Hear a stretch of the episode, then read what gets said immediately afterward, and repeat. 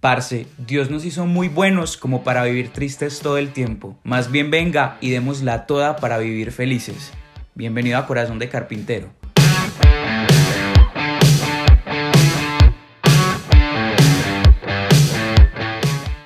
Hola a todos y bienvenidos a un nuevo episodio de Corazón de Carpintero. En el episodio de hoy nos acompaña el padre David Beltrán. El padre David Beltrán, además de ser sacerdote, se dedica también a evangelizar por medio de las redes sociales, por TikTok y por Instagram. Padre, bienvenido. ¿Cómo está? Muchas gracias por acompañarnos en el episodio de hoy. Muchísimas gracias a ti por la invitación. Estoy súper contento de poder compartir con todos y cada uno de ustedes, pues, mi experiencia de Dios y sobre todo, pues, temas que pueden nutrir, que pueden ayudar a las personas a sanar, a ser transformados y sobre todo, pues, a ser discípulos, que es a lo que nos está llamando el Señor, no solamente creyentes, sino discípulos. Es lo que necesita el Señor para que el reino de Dios se haga presente en esta tierra y pues adelante, estamos muy contentos de estar aquí. No, Fader, muchas gracias. Y hoy traemos uno de esos temas que es uno de mis favoritos, precisamente porque creo que es un tema del que existen muchos mitos y del que se puede hablar demasiado y que al final creo que como que muchos quedan confundidos al momento de hablar de este tema. El tema que tenemos hoy es el plan de Dios en mi vida. Y yo creo que cuando uno justamente piensa en esto, surgen un montón de preguntas y también un montón de posibles respuestas que a veces nos pueden confundir, nos pueden frustrar, nos pueden dar miedo, ansiedad o quién sabe cuántas cosas, ¿no? También nos puede dar felicidad, pero bueno, hay de todo y creo que es un proceso de pasar por todo. Pero justamente para empezar a hablar de este tema, yo le quería preguntar, Dios tiene un plan para nosotros y es un plan particular, ¿cierto? Pero ¿cómo este plan se relaciona o convive con la libertad que nos da Dios? Pues como tú lo vienes manejando, es un tema súper complejo porque gran parte de los cristianos, de los católicos, a veces al no conocer a, Dios, al no conocer al Dios de Jesucristo, porque, bueno, puedes tener muchas ideas de Dios, al no conocer al Dios de Jesucristo, ellos tienen su propia idea de Dios y creen que Dios tiene que ser como ellos piensan y por eso están frustrados y enojados con Dios y necesitan sanar esa relación o paternidad con Dios. Creo que es un tema complejo en el cual creo yo que más, en mi propia experiencia, más que en una cuestión intelectual de, saber entender cosas de Dios, es a través de la experiencia, definitivamente. El primer paso, si tú quieres conocer a Dios, es la experiencia, es la oración y es el ayuno lo que realmente te, te, te va a ayudar a conocer, a estar cerca del corazón del maestro y definitivamente ir más allá de un entendimiento intelectual para adherirme a través de la fe. Pero bueno, como, como lo venimos manejando, es un tema complejo. Precisamente hace dos días eh, yo confesaba a una chica y esta chica estaba frustrada por una situación de algo muy polémico que está sucediendo en México, el asesinato de, de, una joven en la cual no fueron muy claras las situaciones. Pues ella, ella se sentía frustrada con Dios y ella me decía, porque si Dios es mi Padre, porque si Dios es bueno, porque si, si tú me estás diciendo que Dios es bueno, eh, Dios permite que esta gente muera. Entonces, son preguntas que, que son, este, ¿cuál sería la palabra? Que son honestas, son preguntas que son honestas, porque realmente pues las personas tienen ese tipo de preguntas. El punto es que, que necesitamos un proceso de relación con Dios, de conocimiento de Dios, eh, para poder entender el mal en el mundo y saber entender que el mal no lo provoca Dios. Y hay muchas cosas que, como católicos eh, hemos aprendido y que tenemos que desaprender porque hay falsas espiritualidades que nos hacen daño. Eh, precisamente yo me dedico a programas de sanación interior en los cuales una de las prioridades que le decimos a las personas es que eh, hay, hay un dicho, no sé si en Colombia lo manejen, pero siempre para calmar a una persona cuando está pasando por una situación difícil les dicen, no te preocupes, todo pasa por algo. Y en, y en la sanación interior decimos, no es cierto, no todo pasa por algo, hay cosas que, que están fuera de Dios porque están dentro de nuestro libre albedrío y hay cosas que Dios no quisiera que pasaran, pero son decisiones de cada uno de nosotros. La buena noticia, como dice Romanos 8:28, que aunque Dios no cause ese mal que hay en el mundo, Dios sí puede hacer algo muy bueno con eso que te está pasando. Hay, que hacer una diferencia. Dios no causó el mal eh, que está pasando, porque lo dice en su palabra, que nadie me venga a mí a culpar por el mal que le está pasando. Dios es amor. Dios quiere lo mejor para cada uno de nosotros. El dolor, el pecado, la enfermedad y todo ese tipo de, de, situaciones que lamentablemente causan dolor al ser humano, Dios no lo quiere. Imagínate un Dios que sale todos los días con una canasta de enfermedades a decir, bueno, a ti te voy a dar cáncer, a ti te voy a dar gripe, aquí, a ti te voy a dar COVID, no, o sea, está fuera del, entendimiento, está fuera de, lo que Jesús nos ha planteado eh, acerca de Dios. Por eso, creo que el primer paso es acercarnos a Jesús para que Jesús nos hable acerca de ese Dios real y para restaurar la paternidad de Dios en nuestras propias vidas y de esa manera empezar a sanar y a conocer a ese Dios que es real. Estoy totalmente de acuerdo. Además que hay algo que usted mencionó que a mí me parece un pilar fundamental en, en la vida de todo católico y creo que pocas veces nos lo dicen y es Dios es un Dios de procesos y creo que eso es algo que, que entre uno más rápido lo asimile y trate de entenderlo, más fácil va a ser el poder entender la manera en que obra Dios en mi vida. Porque realmente, como usted lo decía, cuando uno se encuentra en procesos de sanación interior o en procesos de conocerse a uno mismo, en querer cambiar mi vida, en querer llenarme de Dios, pues lo más normal es que uno se encuentre con cosas que hay que cambiar, con cosas que no están bien, con cosas que me duelen desde atrás, ¿no? Hablando de, del pasado, de mi historia, de mis heridas. Y es normal que uno se pregunte, eh, ¿por qué Dios permitió o permite que pasen estas cosas, ¿no? ¿Por qué en este momento cuando se me rompió el corazón? ¿Por qué cuando me lastimaron? Porque cuando nunca volví a ser el mismo, Dios lo permitió, Dios no hizo nada o Dios lo tenía planeado. Y lo cierto es que justo por eso hacía la pregunta para iniciar, es que yo creo que hay que entender que Dios tiene un plan para nosotros, pero al mismo tiempo ese plan de Dios convive con la libertad que como seres humanos tenemos. Yo recuerdo muy bien cuando inicié mi proceso de, trabajar en mí, mi proceso de sanación interior, eh, yo le preguntaba a mi director espiritual y le decía, Dios, ¿por qué permitió esto en mi vida?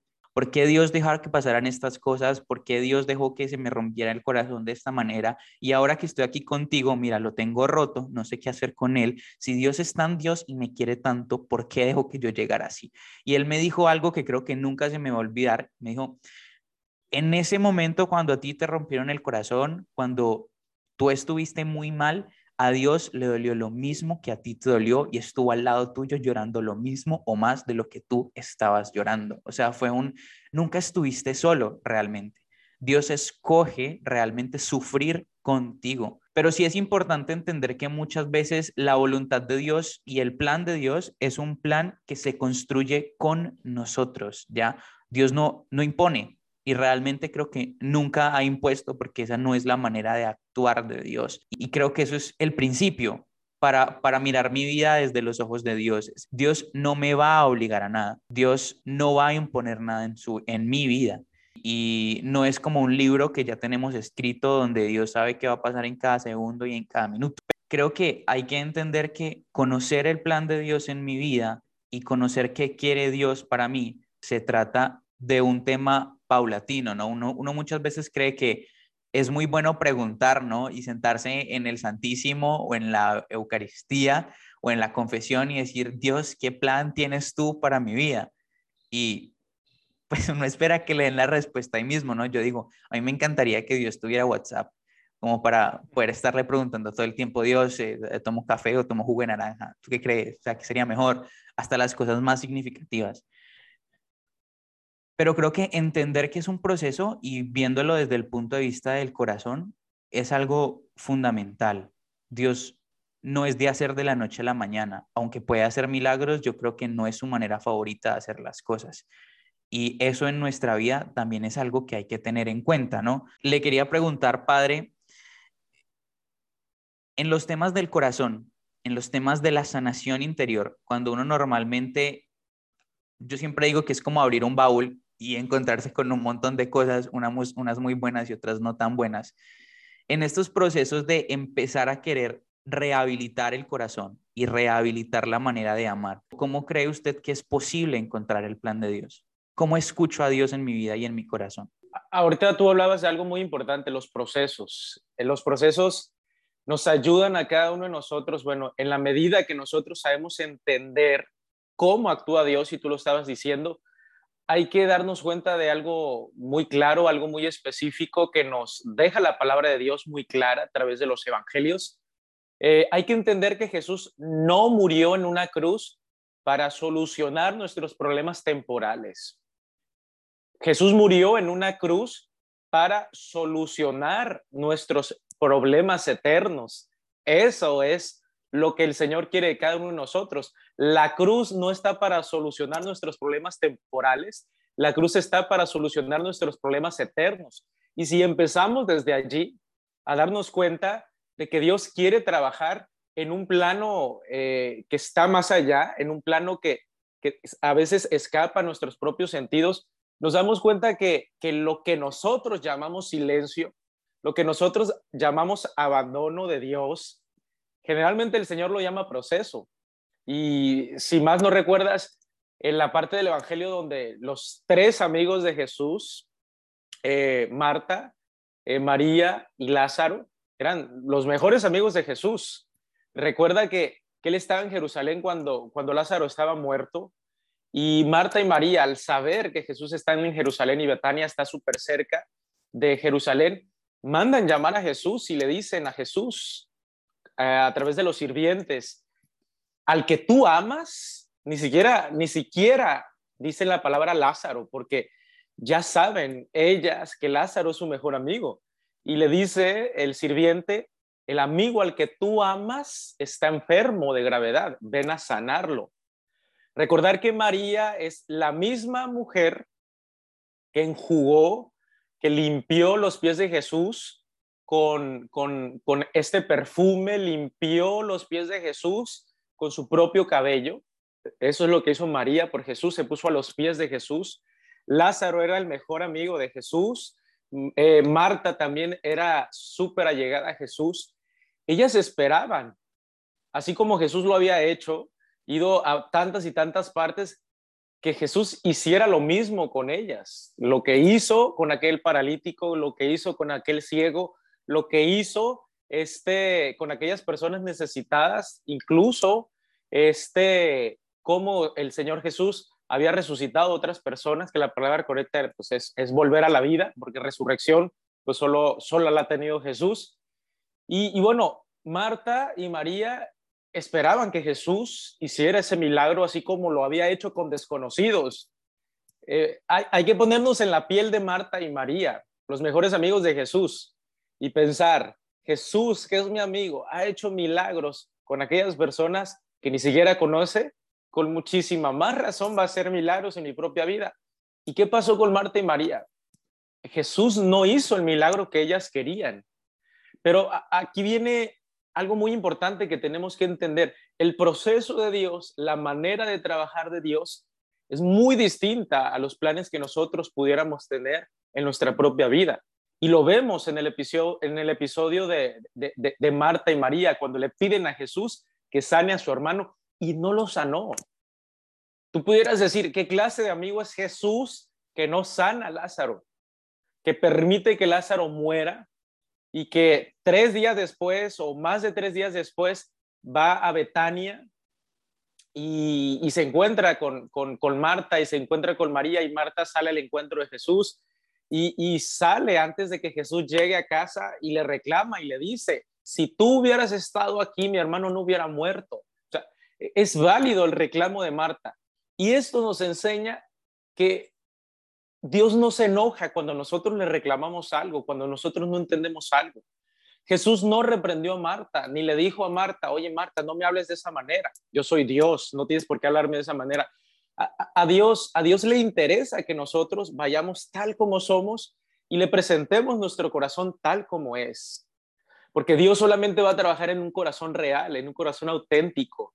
Entonces, eh, aquí lo primero que tenemos que aprender para poder otra vez habilitar nuestro corazón para volver a amar en nuestra propia vida es presentarnos a Dios tal como somos, sin máscaras, sin fingimientos, presentarnos ante el Dios de Jesús y decirle al Dios de Jesús que estoy enojado porque no entiendo lo que estoy pasando, lo que está pasando en mi propia vida. Y Dios en el diálogo empieza a transformar. Si tú te das cuenta, Jesús le habló de una manera a Marta y Jesús le habló de otra manera a María, porque sabía que las dos tenían necesidades distintas. Por eso, Dios va a trabajar de una manera particular en todos y cada uno de nosotros. Jesús quería hacer un milagro eterno en Lázaro. No quería hacer solamente un milagro terrenal, un milagro pasajero. Jesús sabía que si volvía la vida a Lázaro, Lázaro iba a volver a morir. Eso no era lo importante. Jesús, como sabía que Lázaro era su mejor amigo, Jesús quería lo mejor para Lázaro, pero Marta y María no lo lograban entender. Y cuando Jesús se acerca a Marta, le habla de una manera a Marta y le habla de otra manera, a María. Y se pone a dialogar con Marta, porque aquí es donde debemos de encontrar y darnos cuenta, ¿sí? Que, Jesús le da este, el ministerio del diálogo a, a, Marta y el ministerio de las lágrimas a María, porque a las dos las trata de manera distinta y a veces eh, como católicos no logramos entender esto. Eh, a Marta se pone a dialogar con, con, ella y casi hay un diálogo teológico entre Jesús y Marta, porque Marta necesita respuestas y Jesús lo sabe y se las está dando.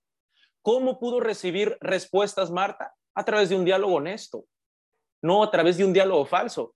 Ella no llegó ante Dios eh, fingiendo no tener nada, ni le dijo, omnipotente y, Dios, tú que estás en el universo, eh, postrado sobre querubines. No, no, no vino con cuentos, no vino con palabras que ella no usa.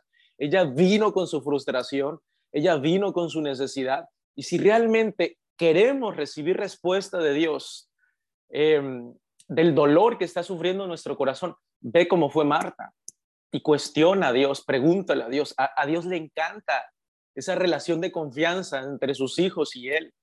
Y, y Jesús inicia este diálogo y le dice, Marta, ¿de qué te preocupa? Yo soy la resurrección y la vida.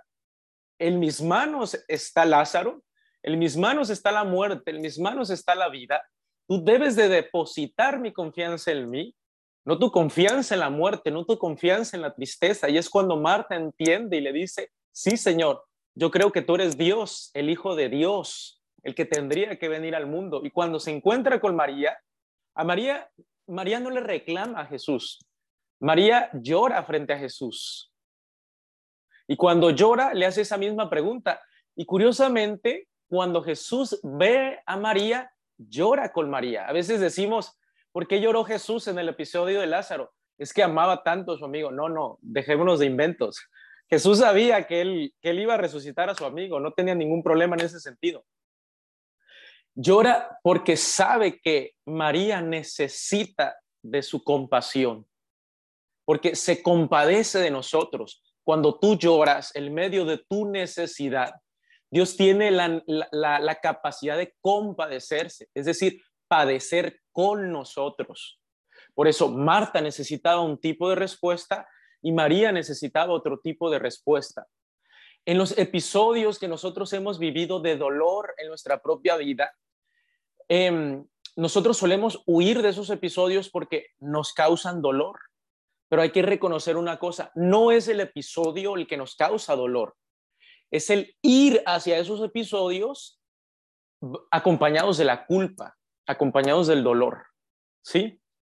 Porque si empiezas a conocer al Dios real, al Dios auténtico, al Dios de Jesucristo, tú tienes la capacidad de viajar este, a tu propio pasado de la mano de Dios desde la misericordia y ya no te vas a ver en ese episodio desde la vergüenza, sino desde la misericordia de Dios. Y empiezas a reescribir tu historia desde la misericordia, a reescribir tu historia ya no desde la vergüenza y de la culpa. Por eso es esencial conocer el amor de Dios y tenerlo como experiencia para ir al David de 12 años que fue dañado y está abandonado en el sótano de su propia vida y, David de 36 años no ha ido a verlo porque le dijeron los libros, le dijeron los coach, le dijeron los terapeutas que olvidara su propio pasado, que olvidara su propio pasado y lo dejara atrás y empezara de nuevo. No, no abandonemos lo más importante que tenemos, que somos nosotros mismos. tienes que ir por ese niño de 10 años, de 5 años, de 12 años, de 15 años, yo no sé. Ir de la mano de Dios con ese niño, sacarlo del closet, sacarlo de, de, esta obscuridad en el cual lo tenemos y mostrarle a ese niño de 5 años, de 12 años, de 10 años, el amor y la misericordia de Dios y abrazar a ese niño y decirle, todo va a estar bien. Tienes 36 años, eres sacerdote, este problema que tuviste no acabó contigo porque Dios es más grande. Te quiero mostrar el amor y la misericordia de un Dios que te estuvo acompañando en esos momentos de dolor, que también padeció junto contigo, que también fue escupido, que también fue azotado, que también lloró, que también se sintió abandonado, porque el Señor en la cruz dice, Dios mío, Dios mío, ¿por qué me has abandonado? Y es parte también de, de su naturaleza humana el experimentar el abandono. Quiso Jesús experimentar todo, absolutamente todo. El abandono, el dolor, eh, la traición, porque Él quiere presentarse a nosotros como un Dios que se compadece y nos dice, yo he sufrido junto contigo, yo he sentido tu dolor y yo tengo la capacidad de darte ese amor que necesitaste. He tenido la capacidad, tengo la capacidad, si tú lo quieres, de sanar tus propias heridas y de ayudarte a amar como yo amo. La clave en el ser humano para llegar a la santidad y cumplir ese plan de Dios es amar como el alma y vamos a llegar a ser santos. Yo siempre lo pongo como este ejemplo. ¿Cuál es el plan de Dios? Vamos a hacer una analogía. Imaginemos el globo terráqueo donde un avión tiene que salir del polo norte al polo sur. ¿Sí? Eh, eh, el plan de Dios pudiera ser y es que nosotros seamos santos. No hay otro plan por encima de ese. Y digamos que llegar al Polo Sur es como lograr la santidad. Y bueno, nosotros somos ese avión que, está caminando hacia ese Polo Sur, pero, pero en ese vuelo tal vez me desvíe, tal vez me vaya por España, tal vez me vaya por Canadá, tal vez yo no sé, pero ese, son decisiones en mi propia vida, en mi propio libre albedrío, que estoy tomando. Pero si yo soy consciente de la gracia de Dios y me quiero someter a la gracia de Dios, en toda esa trayectoria que yo voy a hacer y etcétera, hacer y deshacer, Dios me va a ayudar a llegar a, ese polo sur. Va a utilizar todos esos recursos que a veces nosotros llamamos hasta malos para ayudarme a llegar a ese polo sur, es decir, para ayudarme a llegar a la santidad. Eh, todos tenemos una misma trayectoria para llegar al Polo Sur o para llegar a ser santos. No, porque hay decisiones y hay una cita bíblica que a mí me impacta siempre que la leo que dice, y arruinaron los planes que Dios tenía para ellos. Hay que ser conscientes de que nosotros, seres humanos, simples mortales, tenemos la capacidad de arruinar los planes de Dios. Pero arruinando los planes de Dios, aún así el Señor siempre va a tener un plan B, un plan C, un plan D, porque su mayor anhelo es que nosotros lleguemos a la santidad, es decir, que Dios sea todo en todos. Padre, escucharlo, escuchar este capítulo a mí me parece demasiado curioso porque es como revivir mis primeras direcciones espirituales, que creo que fueron las mejores direcciones espirituales que pues que he tenido, justamente por lo que significaron, pero es que es muy cierto. Mire, yo me acuerdo cuando, como le decía, cuando yo empecé mi, la dirección espiritual por primera vez en serio y estaba trabajando justamente en la herida del abuso en mi vida, me acuerdo que justamente lo que usted dijo fue un ejercicio que me puso mi director espiritual. Me dijo, mira, vas a escribir tres cartas, ¿no? Ahí lo dejo por si alguien lo quiere hacer. Vas a escribir tres cartas o las cartas que tengas que hacer contándole a Dios y contándole a las personas que te hicieron daño todo lo que tú sentiste y lo que sientes en este momento. Y las vas a traer para la próxima dirección espiritual. Me dijo, vas a hacerlas en el Santísimo. Eso hice. Y cuando llegué me dijo, mira, vamos a leerlas de nuevo, pero cuando yo te las lea, lo que vas a hacer es que tú te vas a imaginar que esos momentos que relataste los estás viviendo con Jesús cogido de tu mano. Y yo creo que eso fue algo que definitivamente cambió totalmente mi proceso y mi vida. Imaginar y entender, hacer conciencia de que nunca estuve solo, de que Dios estaba ahí conmigo, de que cuando yo me sentía roto, a Dios también lo rompían, de que cuando yo me sentía lastimado, a Dios también lo lastimaban. Y fue entender que Dios nunca me abandonó en, la, en esta historia, ¿no? Es lo que usted decía, el restaurar esa paternidad, en entender que en esos momentos en los que uno cree que el papá te abandonó y te dejó solo, realmente nunca fue así y que sufrió tanto o inclusive más de lo que tú pudiste sufrir. Y creo que eso me lleva a otra cosa y es Dios hace un plan contigo completo. O sea, el plan de Dios es contigo con partes buenas, con partes malas, con las cosas que te duelen de tu vida, con eso que no le quieres contar a nadie, con eso de tu pasado que ni siquiera quieres aceptar. Dios hace un plan contigo completo, de pies a cabeza, porque para Dios, de ti, todo es bueno y lo que no es bueno no es parte de ti, ¿no? Que yo creo que eso es, eso es fundamental entenderlo, ¿no? El pecado no hace parte de nosotros. Nosotros no somos nuestros errores. Nuestra identidad de hijos de Dios nos hace algo completamente buenos porque somos reflejo de Dios. Y el que muchas veces pequemos, el que muchas veces hagamos cosas que van en contra del amor real de Dios, tienen que ver con el hecho de que se nos ha olvidado quiénes somos. Y por eso digo yo que los procesos son fundamentales, porque es que el proceso te ayuda y te recuerda en cada instante quién eres tú, porque no es para mí posible hacer un proceso de sanación, un proceso de, de restauración de tu corazón si no te conoces. Y en medida que tú te vas conociendo, te vas dando cuenta que tus heridas no, eres, no son tú, tus pecados no son tú y que detrás de lo que hay, de lo que hay detrás de todo ese barro, por decirlo de alguna manera, es algo maravilloso, que al final es tu identidad de hijo de Dios y es el plan que Dios tiene contigo es completo. Realmente Dios no lo quiso así, pero el hecho de que yo hubiera tenido que atravesar, por ejemplo, por ese proceso que fue bastante difícil, hace ahora que, por ejemplo, crea yo que eh, lo que quiero hacer para evangelizar es dedicarme a hablar de la sanación interior, porque creo que fue algo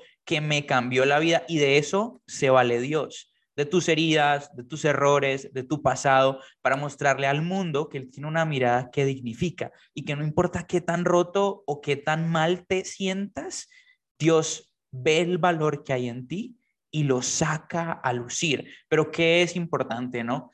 Eh, hablando ya como en un sentido más práctico y es tener la voluntad para dejar a Dios trabajar y para trabajar tú de la mano con Dios.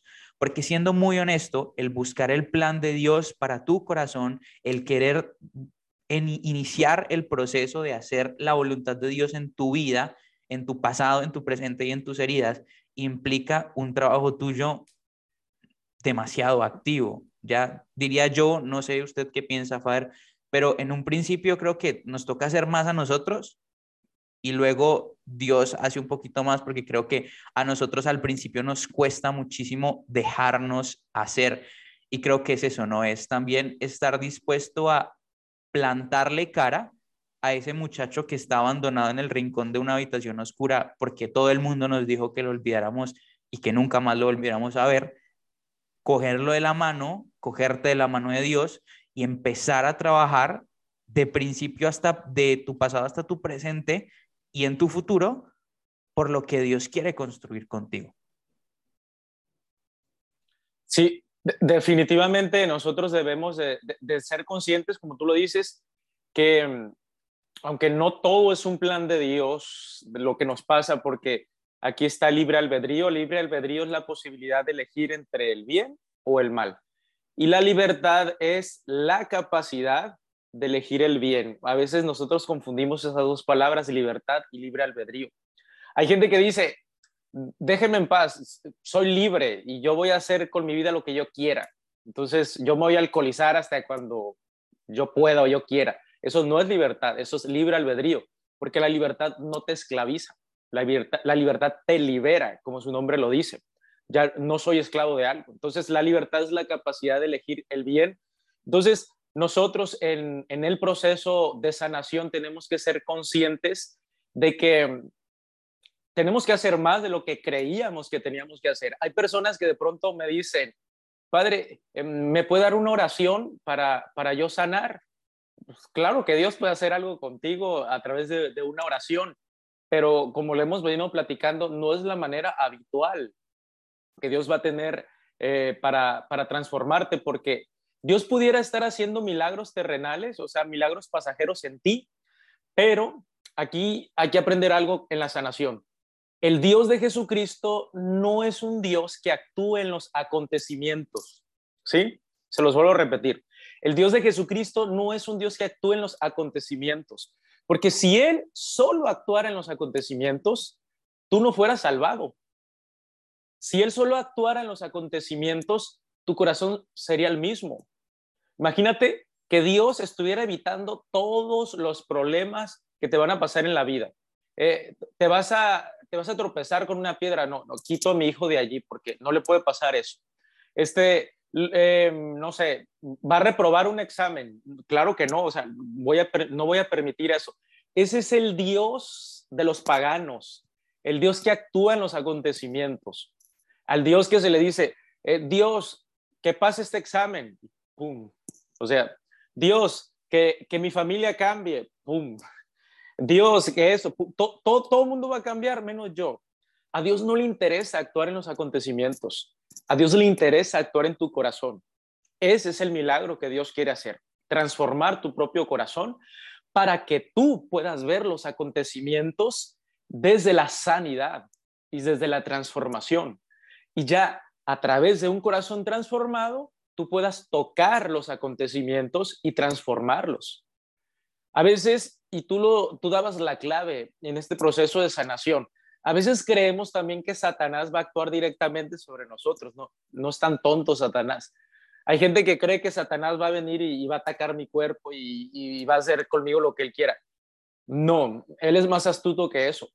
Si tú te das cuenta, cuando Satanás se encuentra con Jesús en el desierto, lo primero que ataca a Satanás, y es lo primero que va a hacer con nosotros siempre, es atacó la identidad de Jesús.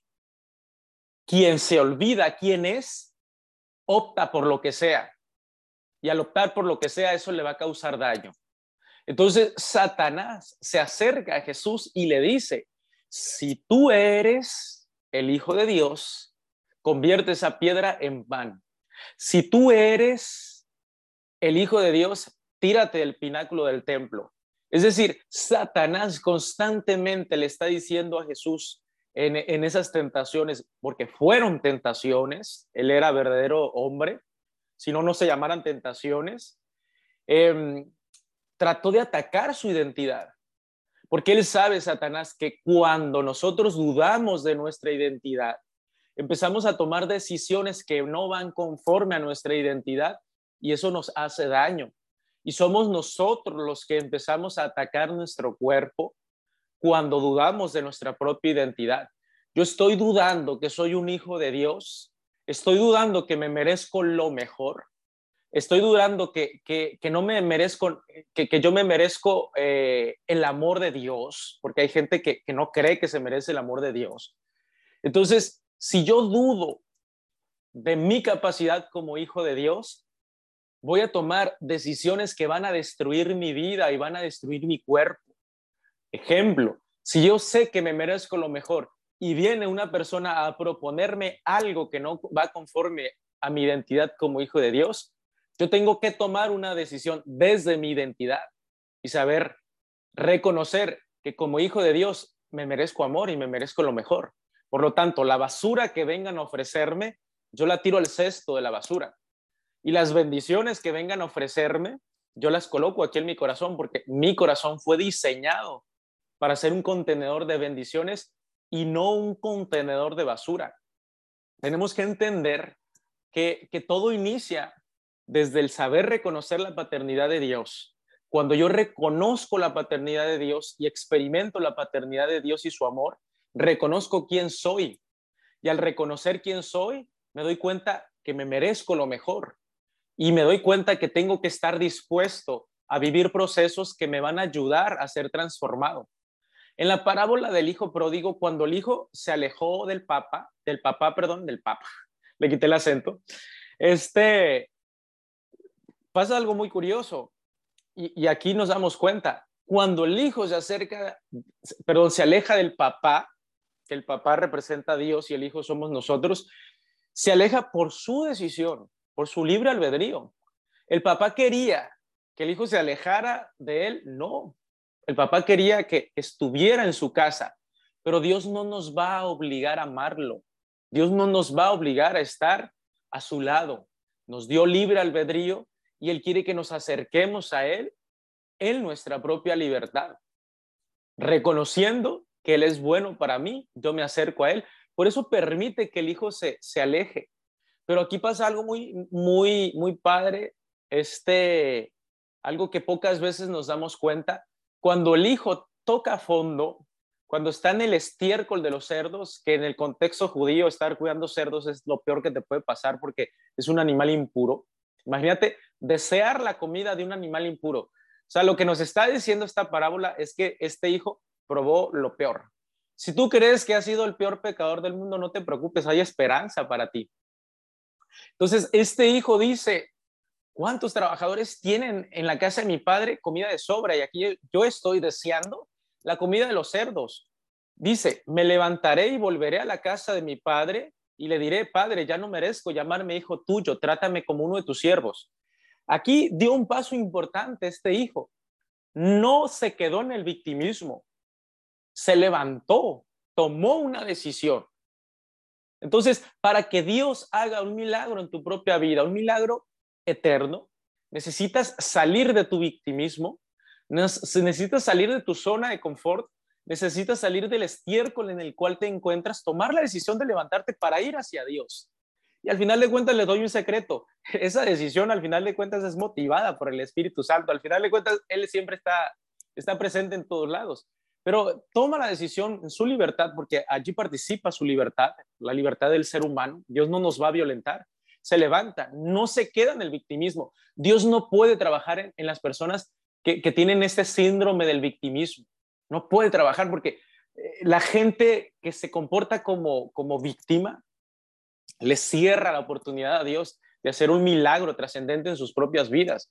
Imagínate que este hijo hubiera dicho, eh, nadie me quiere, mis amigos me han abandonado, si estoy aquí en el estiércol es porque todos me han pisoteado, no valgo nada, soy una basura reconoció su pecado, reconoció que la regó, reconoció que, de plano él había tomado las peores decisiones, pero tomó, una decisión fundamental en su propia vida, decidió levantarse, decidió salir del estiércol, decidió, decidió salir de su suciedad, de su dolor.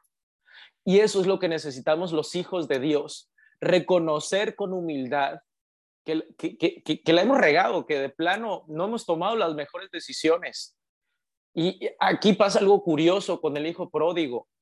Eh, aunque toma una buena decisión, sigue dañado. Por eso el proceso le va a ayudar a sanar, porque él dice, ya no merezco llamarme hijo tuyo.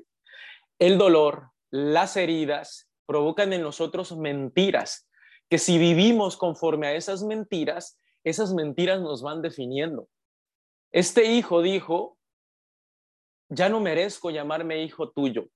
Aquí hay un mensaje para todos los jóvenes, para todos los adultos y todas las personas que, van a tener la oportunidad de escucharnos. No es el pecado el que va a definir si Dios te va a amar o no. No es el pecado el que te va a quitar tu dignidad. Tu dignidad es la misma, nunca cambia. Debemos de ser conscientes porque tu dignidad está en Dios. Tu dignidad no está en el pecado. Tu dignidad no está en tu bondad. Tu dignidad no está en lo que tú haces. Tu dignidad está en Dios. Y la buena noticia es que Dios no cambia. Y la buena noticia es que estés donde estés, si en este momento estás alejado de Dios y crees que no mereces su amor y su misericordia, te tengo una buena noticia. Eres hijo de Dios, tienes una dignidad que es incalculable, no tienes ni idea del amor que Dios tiene y te tiene y te ama de una manera tan particular que él desea que te levantes y desea que vuelvas a él para besarte. Y recuerda aquí en las historias de sanación hay algo súper padre, importante, porque cuando el hijo vuelve al padre, déjame decirte que, cuando le quería decir el discurso de ya no merezco llamarme hijo tuyo, de repente el discurso del hijo se interrumpe y el padre actúa, dice la palabra de Dios, que se, que se, que se compadece del hijo, que, su corazón se mueve hacia el hijo, lo abraza y lo cubre a besos. Aquí viene que el amor de Dios es, algo que la verdad no tenemos ni idea, no tenemos ni idea de lo que es el amor de Dios, porque recuerden que este hijo venía sucio, este hijo venía pues no oliendo a Chanel número 5, olía a cerdo, olía a puerco, ese es nuestro pecado. Y dice la palabra de Dios que el papá lo cubre a besos. Significa que, que a Dios no le interesa tu pecado, a Dios no le interesa tu propio pasado, a Dios no le interesa dónde estuviste, a Dios le interesa que tú seas humilde, a Dios le interesa que te acerques a Él para sanarte. A Dios no le damos asco, Él nos besa. Y tan así no le damos asco a Dios que Él se hace hombre, se hace carne, así como nosotros. Hay personas que creen que Dios es un, es un ser así como que alejado, que le tengo que rendir pleitesía porque, porque si no se va a enojar y, y, me va a traer enfermedades. No, a Dios no le das asco. Dios quiere tener una relación contigo, Dios quiere transformarte, Dios quiere amarte, Dios quiere darte lo mejor de Él y ya te lo ha dado. Te lo dio en una cruz. Y, y esa cruz nos recuerda que, que Dios constantemente está pensando en nosotros y tiene un plan para cada uno de nosotros. Tan fuerte, tan real, tan potente es ese plan de Dios que Él ha decidido intervenir en el espacio y en el tiempo para poder eh, tomar nuestra propia carne, caminar entre nosotros y mostrarle al hombre a través de su vida, Jesús mismo, cómo debe de ser la vida del mismo hombre. El Evangelio es sanador. Quien, no ha entendido el Evangelio, eh, tenemos que recordar, el objetivo principal del Evangelio es sanarnos, mostrarnos a un Dios que es que es amor, que es misericordia, que es compasión, un Dios que quiere estar cerca de nosotros, no que quiere estar ausente, un Dios como lo, de, lo, escuchábamos ayer en la palabra de Dios, en la misa, eh, un Dios que está aquí no, no, no para juzgarnos, sino para amarnos, sino para transformarnos. Eso es la belleza del Dios de Jesús, que el Dios que nos apasiona muchísimo hablar y experimentarlo porque nos ha funcionado y queremos que a otros también les funcione. Y yo creo que para, para ir cerrando, eh, creo que el, el, último comentario que, que yo haría sería justamente que el plan de Dios, como usted lo decía, Fader, al final es la santidad, ¿no? Y la santidad entendida desde la manera real que es la santidad y la santidad es ser nosotros mismos, vivir en el amor y amar como Dios quiere que amemos, porque es que hay algo inevitable y a mí me gusta repetirlo mucho, y es que el que de verdad se siente amado no tiene otra opción que amar. Es, o sea, es tan sencillo como que uno más uno son dos, y yo soy muy malo para las matemáticas, pero eso sí lo entiendo, y es el plan de Dios para nuestra vida es que seamos santos, y la santidad muchas veces no implica no sufrir, no implica que las cosas sean sencillas, no implica eh, que todo sea perfecto, sino más bien esforzarse por amar y por llenar de amor este mundo y por buscar la manera en que Dios quiere que amemos al mundo, ¿no? Hay, hay una frase que tengo muy grabada en mi corazón justo de, de, de las megamisiones que vivimos hace poco acá en, en Colombia y es hasta el cielo no paramos. Y yo creo que esa es la, la definición para mí de santidad, ¿no? Hasta el cielo no paramos, no paramos de buscar estar sanos, no paramos de trabajar en nosotros mismos, porque lo cierto es que nunca estamos completamente sanos, siempre hay algo que podemos conocer, siempre hay algo que hay que sanar, siempre hay algo que hay que ajustar, siempre hay cosas que día a día nos lastiman y que tenemos que estar poniéndole a Dios para que Él haga su voluntad en nuestra vida y en nuestro corazón.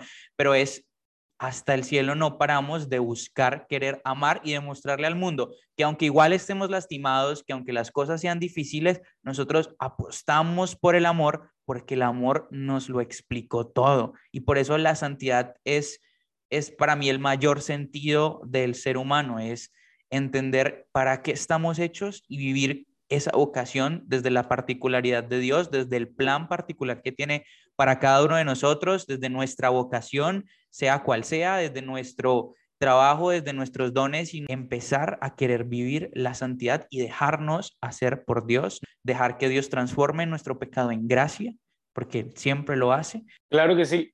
Y el mejor ejemplo de esto que tú estás concluyendo es, el Señor tiene capacidad de transformar aquello que es obscuridad, que es vergüenza, aquello que, que, que parece indigno, en transformarlo en esperanza. Y el mejor ejemplo es la cruz. La cruz en los tiempos de Jesús era un signo de vergüenza, era un signo de, desgracia, era un signo de oscuridad.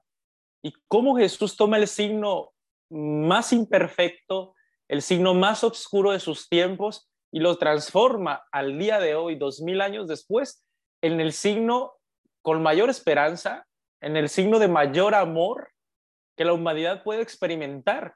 Así es que si Jesús tuvo la capacidad de hacer eso con una cruz, ¿qué no hará con todos y cada uno de nosotros que somos sus hijos?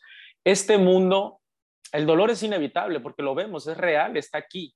Es causa del dolor, no es causa de Dios. Todos sufrimos, todos, absolutamente todos. El Papa, tú, yo, la persona que va pasando por la calle, todos. La diferencia es esto. El dolor tiene la capacidad de convertirnos en monstruos o en alguien como Jesús. ¿En dónde radica la diferencia? En la manera de enfrentar el dolor. Si enfrentamos el dolor con la cruz de Cristo, felicidades. Ese dolor te va a transformar en alguien más como Jesús, en alguien santo. Pero si enfrentamos el dolor sin Cristo, sin su mano, la mala noticia es que ese dolor te va a convertir en un monstruo, en alguien que tal vez hasta tú lo mires en el espejo y, y te vas a detestar. Por eso, como cristianos, como católicos, nuestra opción fundamental es sí o sí enfrentar nuestras alegrías, nuestros sufrimientos, todo, absolutamente todo, desde la lente de Dios, desde la cruz de Cristo, para que de esa manera Dios sea todo en todos. Y el reino de Dios y la santidad y la vida eterna no es algo que va a venir después de esta muerte, es algo que ya vivimos. Jesús dice, el reino de Dios ya está entre nosotros. Los sacramentos, esta charla, la cual nosotros estamos teniendo tantas y tantas experiencias de amor, es una probadita de la eternidad que Dios tiene para cada uno de nosotros. Y la santidad es nada más ni nada menos que ser aquello que Dios ha pensado de cada uno de nosotros. Y créeme, Dios tiene, tiene un sueño para cada uno de nosotros y ese sueño lo podemos, lo podemos realizar solamente en la persona de Jesús. Él es el camino, la verdad y la vida. Estamos loca y perdidamente enamorados de Jesús porque nos ha mostrado el único camino que le ha dado plenitud a nuestra vida. Es algo que no queremos cambiar y es algo que queremos llevar al mundo. Por eso hay que pedirle siempre al Señor la sabiduría, la humildad este, necesaria para, para saber transmitir su palabra y, y llevar su amor a los demás. Estamos diseñados para amar y ser amados, así es que tenemos muchísimo que hacer en este mundo necesitado de su amor. Y eso fue todo por hoy en el episodio de Corazón de Carpintero. Muchas gracias, Father David. Muchas gracias por esta charla. Y para los que nos están escuchando, muchas gracias también por acompañarnos en este episodio. Nos vemos en una próxima ocasión. Dios los bendiga.